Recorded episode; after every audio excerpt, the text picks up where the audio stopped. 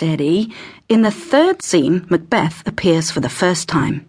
He is on his way to Duncan's palace together with Banquo, a close friend of his, and a brave officer from King Duncan's army. Now you'll have to imagine that the two soldiers are tired and weary from fighting when they suddenly meet the three witches from the first scene of the play. The witches greet Macbeth in three very central lines of the play by the titles Thane of Glamis, Thane of Cawdor, and Future King of Scotland. Well, that doesn't really make sense to Macbeth, does it? How can he become Thane of Cawdor, let alone King of Scotland? Hmm. Since the second scene, the audience already knows that Macbeth is to be given the title Thane of Cawdor by King Duncan. Of course, Macbeth doesn't know that just yet. However, it seems as though the witches can see things in different places and at different times. Yes, and then there is also a prophecy for Banquo. Don't the witches promise that Banquo is to be the father of future kings? Oh, yeah, that's true.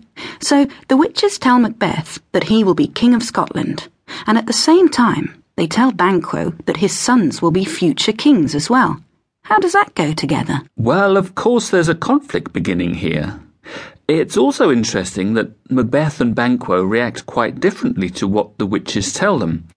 Banquo remains fairly calm, while Macbeth seems a lot more moved or touched by the witch's prophecies, and he longs to know more. Mm, but the witches disappear. In the fourth scene of Act One, the drama begins to unfold. King Duncan has called Scotland's knights to his palace, where he announces that his son Malcolm shall be king after his own death. Exactly, and as the witches have prophesied to Macbeth that he will be king, Malcolm now becomes a rival for Macbeth. If Macbeth is to become king, he has to commit a crime.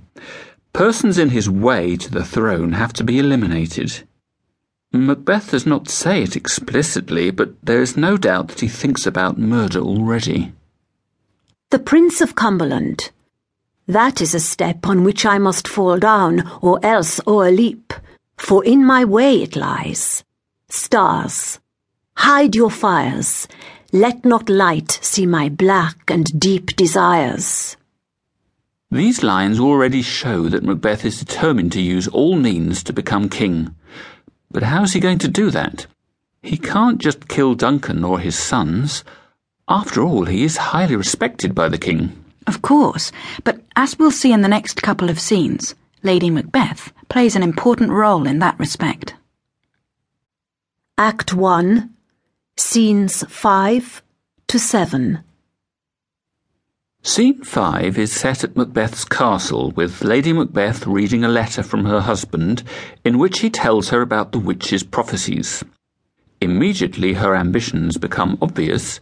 She wants Macbeth to become king as soon as possible. She also reflects on Macbeth's character.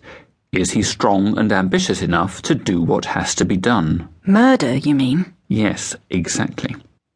However, Lady Macbeth has her doubts about Macbeth. To her, he is too good natured and loyal to the crown. Glamis thou art, and Cawdor, and shalt be what thou art promised. Yet do I fear thy nature. It is too full of the milk of human kindness to catch the nearest way. So Lady Macbeth calls on evil spirits to assist her in her plan to make Macbeth murder King Duncan. See how cruel she is in what she says. Come, you spirits that tend on mortal thoughts. Unsex me here, and fill me from the crown to the toe top full of direst cruelty. Make thick my blood, stop up the access and passage to remorse, that no compunctious visitings of nature shake my fell purpose, nor keep peace between the effect and it.